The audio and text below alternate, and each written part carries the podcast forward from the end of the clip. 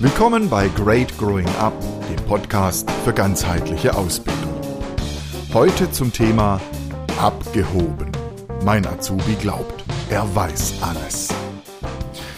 Ihr Azubi ist überheblich. Was auch immer Sie ihm erklären wollen, er lässt Sie deutlich spüren, dass Sie nur Ihre und seine Zeit verschwenden, wenn Sie ihn damit langweilen.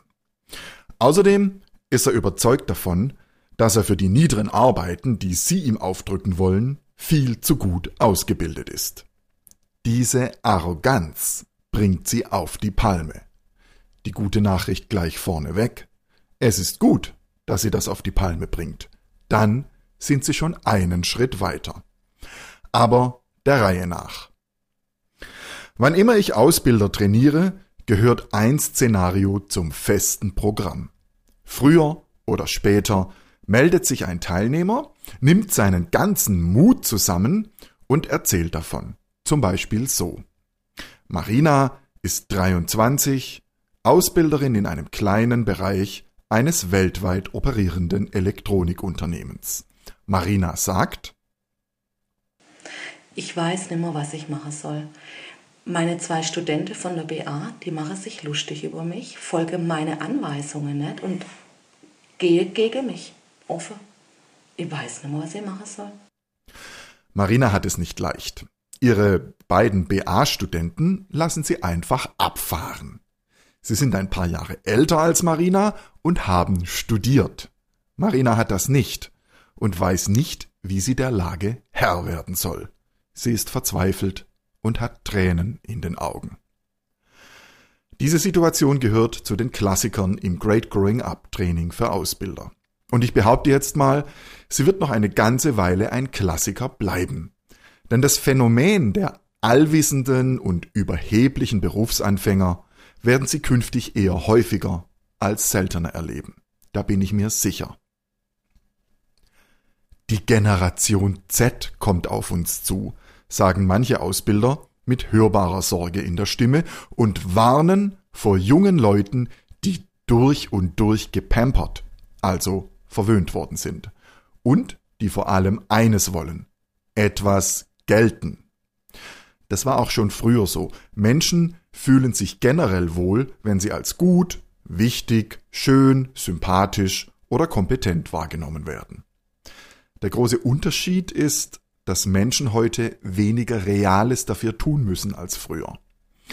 Azubis von heute sind allesamt Digital Natives. Sie kennen keine Welt ohne Computer, ohne Smartphone, ohne soziale Netzwerke.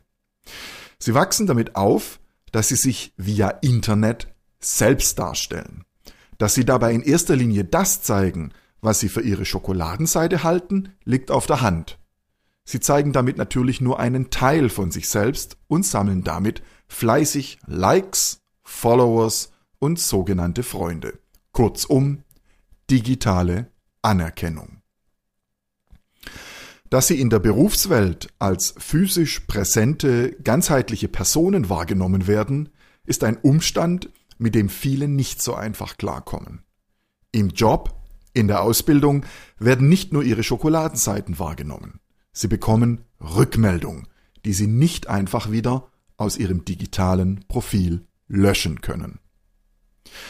Hinzu kommt, dass wir eine Inflation der Titel haben. Es gibt Azubis, die studieren oder sogar schon einen wohlklingenden Abschluss in der Tasche haben. Gar nicht wenige von ihnen wollen das anerkannt wissen. Dass eine Ausbildung zwingend das Lernen beinhaltet, passt da nicht ins Bild. Denn Lernen setzt etwas voraus, für das es üblicherweise keine Anerkennung gibt. Das Nicht-Wissen. Wenn ich mit alten Hasen in Unternehmen spreche, höre ich immer wieder Geschichten wie diese. Das erste, was mir mein Ausbilder gesagt hat, war, Lehrjahre sind keine Herrenjahre. Nach allem, was ich weiß, war das keine leere Phrase. In den 50er, 60er und 70er Jahren waren Azubis noch Lehrlinge. Die gingen in die Lehre und bezahlten Lehrgeld. Da sie auch unangenehme, niedrige Aufgaben erledigen mussten, wurde ebenso wenig in Frage gestellt wie der Umstand, dass sie klare, manchmal auch sehr klare Ansagen bekamen. Da blieb nicht viel Raum für verfrühte Überheblichkeit. Heute ist das anders.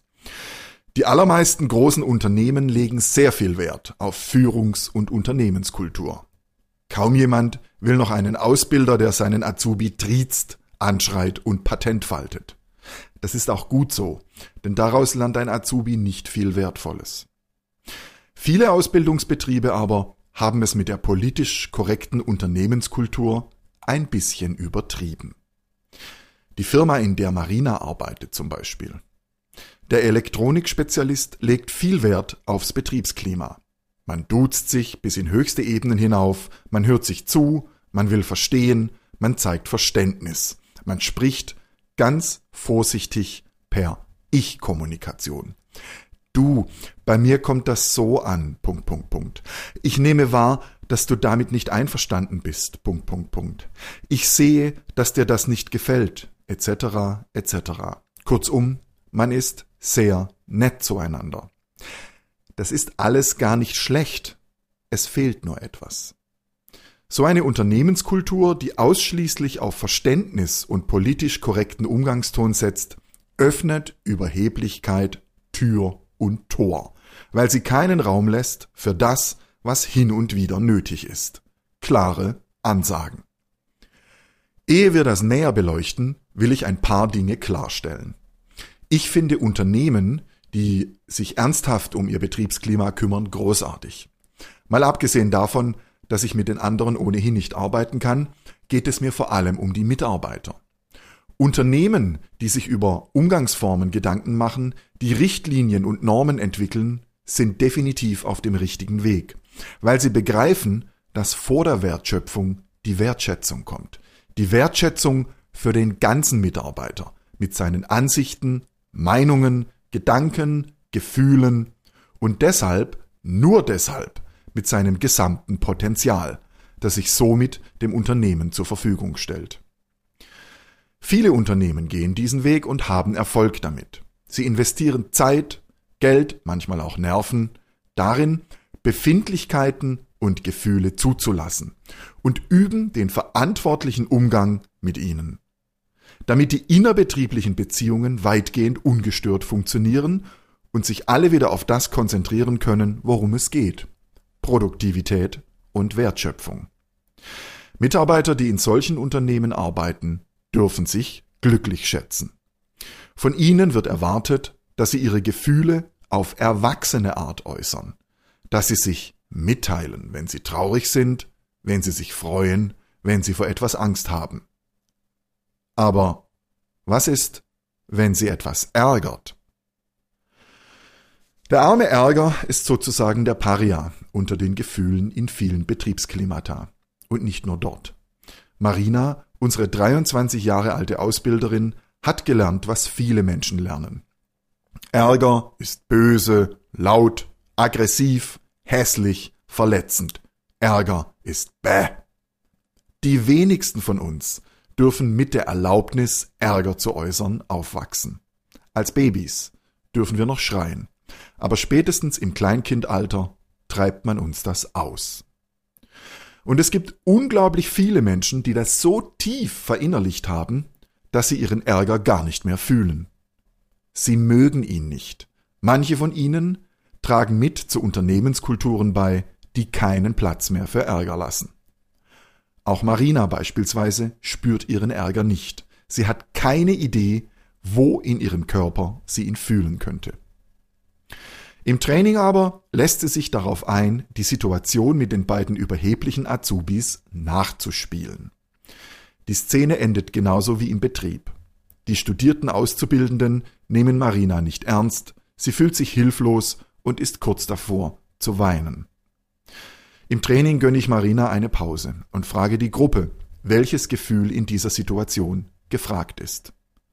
Keiner weiß die korrekte Antwort, denn alle Teilnehmer kommen aus derselben Firma mit dem ärgerfreien Verhaltenskodex. Ich übernehme Marinas Rolle und setze mich den beiden Studenten gegenüber. Die beiden beachten mich erst einmal gar nicht ganz so, wie es ihre Rolle erfordert.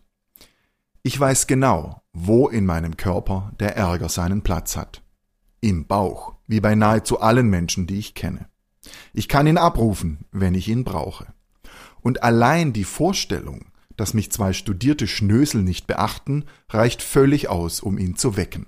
Das bringt mich auf die Palme, und das ist gut so, denn von dort oben habe ich einen guten Überblick. Danach folge ich einem simplen Schritt-für-Schritt-Programm. Erstens, ich sichere mir die Aufmerksamkeit, indem ich sie beide mit ihren Namen anspreche. Zweitens, ich stelle Blickkontakt zu den beiden her und halte ihn. Drittens, ich sage ihnen, dass ich etwas klarzustellen habe. Viertens, ich sage ihnen, was läuft und was nicht mehr läuft. Von Anfang an halte ich eine gut wahrnehmbare Körperspannung. Um die muss ich mich gar nicht bemühen, wenn ich meinen Ärger spüre, kommt die ganz automatisch. Ich sitze sozusagen sprungbereit auf meinem Stuhl und habe die beiden fest im Blick. In kurzen, klaren Sätzen stelle ich klar, dass ich ihr Studium respektiere, aber auch, dass ich Ausbilder bin und damit sage, was Sache ist. Meine Stimme ist nicht laut, aber deutlich. Meine Körperhaltung und meine Mimik drücken eine gewisse Gefährlichkeit aus. Ich zeige Ecken und Kanten, an denen man sich durchaus wehtun kann, wenn man meine Grenzen nicht respektiert. Und die beiden studierten Azubis? Vom ersten Blickkontakt an sitzen die beiden aufrecht und hören aufmerksam zu. Marina ist fassungslos und nicht nur sie. Der versammelten Ausbilderrunde geht ein Licht auf. Ich hab's jetzt kapiert. Wir sind so verständnisvoll und nett, dass die uns auf der Nase rumtanzen. Ihr habt's, ja? Marina und die restlichen Ausbilder sind förmlich elektrisiert und wollen mehr. Das ist einer der Momente in meinen Trainings, die ich besonders liebe. Ärger kann natürlich verletzen, kann aggressiv, laut und hässlich sein. Aber er ist auch belebend und sorgt für Klarheit. Es kommt vor allem darauf an, ob man den Ärger gegen jemanden oder für etwas einsetzt. Ich bevorzuge letzteres. Und Marina? Die will es jetzt wissen. Sie braucht ein paar Anläufe. Es gibt simple, aber wirkungsvolle Übungen, die einen mit dem Ärger, mit dem eigenen Ärger in Kontakt bringen. Fast alle haben damit zu tun, die eigene Stimme einzusetzen. Und zwar so, dass sie wahr und ernst genommen wird. Der Witz dabei ist, dass man das spielen kann, selbst wenn man sicher ist, dass man gerade überhaupt keinen Ärger spürt. Ich bin eure Ausbilderin und ich sag euch, was ihr zu tun habt. Das war's noch nicht. Ich bin eure Ausbilderin und ich sag euch, was ihr zu tun habt. Schon besser. Ich bin eure Ausbilderin und ich sag euch, was ihr zu tun habt. Bravo! Fake it and you make it. Die eigene Stimme öffnet vielen von uns wieder einen Weg zu diesem ungeliebten, aber doch so wertvollen Gefühl, dem Ärger, der uns erlaubt, Entscheidungen zu treffen, klare Worte zu sprechen, Grenzen zu setzen. Und das braucht es im Umgang mit jungen Menschen, die lernen wollen. Das bringt uns wieder zurück zur Ursache des Problems. Junge Menschen, die um keinen Preis der Welt als Berufsanfänger wahrgenommen werden wollen, obwohl sie genau das sind. Früher war nun wahrlich nicht alles besser, vieles sogar schlimmer. Aber es gab mehr Klarheit darüber, wer mehr zu sagen hat und wer weniger. Es gab Hierarchie. Dieses Wort ist nicht mehr sehr beliebt, und das wiederum ist ein Teil des Problems. Unsere Hierarchien sollen so flach wie möglich sein. Bossy sein ist aus. Ich weiß noch, wie ich in meinen ersten Jahren als Leiter einer Lokalredaktion vor nichts mehr Angst hatte, als vor dem Vorwurf, ah, jetzt hängst du aber den Chef raus. Keiner will Despot sein, naja, fast keiner. Aber alle wollen mitbestimmen, wollen Demokratie. Dabei dürfen wir eines nicht vergessen. Es ist billig, vom Chef Mitbestimmung einzufordern, wenn er und nur er den Kopf für die jeweiligen Entscheidungen hinhalten muss. Die Entscheidungsgewalt ist immer dort, wo die Verantwortlichkeit ist. Das vergessen viele gerne, die mitreden und mitbestimmen wollen. Und damit haben wir zwei Ursachen, die sich perfekt ergänzen und sich gegenseitig sogar noch verstärken. Führungskräfte, die nicht bossy sein wollen und Berufsanfänger, die sich nichts sagen lassen wollen. Fein gemacht. Irony off. Wenn Sie damit zu tun haben, sollten Sie verstehen, dass die augenscheinliche Überheblichkeit, das gut dastehen wollen, zwar selbstbewusst wirken, aber tatsächlich nichts mit Selbstbewusstsein oder gar Selbstvertrauen zu tun haben. Menschen, die vorgeben, alles zu wissen, die sich für niedere Arbeiten zu fein sind und arrogant wirken, haben in Wirklichkeit Angst davor, entlarvt zu werden. Als nicht wissend, als Anfänger. Keiner will mehr Anfänger sein. Dafür gibt's keine Likes, keine Followers, keine angeblichen Freunde. Dabei ist Nichtwissen die wichtigste Voraussetzung für das, was wir von Auszubildenden und Berufsanfängern erwarten. Neugier und Lernbereitschaft. Wer glaubt, alles zu wissen, ist satt, träge und verschlossen. In Roland Emmerichs Weltuntergangsdrama 2012 gibt es eine schöne Szene in einem buddhistischen Kloster im Himalaya. Der Lama gießt seinem Schüler eine Tasse Tee ein und setzt nicht ab, obwohl die Tasse längst überläuft. Seinem verdutzten Schüler erklärt er, du bist wie diese Tasse, voll, so voll von Überzeugungen und Meinungen, dass du nichts Neues mehr aufnehmen kannst. Genau aus diesem Grund gilt der Anfängergeist beispielsweise im Zen-Buddhismus als unverzichtbare Tugend. Anfängergeist führt unweigerlich zu einer gesunden Portion Demut. Und auch das ist eine wichtige Erfahrung für Menschen, die unbedingt etwas gelten wollen. Demut erfordert die Bereitschaft zur Bescheidenheit. Und für die braucht es innere Größe. Es schadet ganz und gar nicht, wenn junge Menschen das lernen.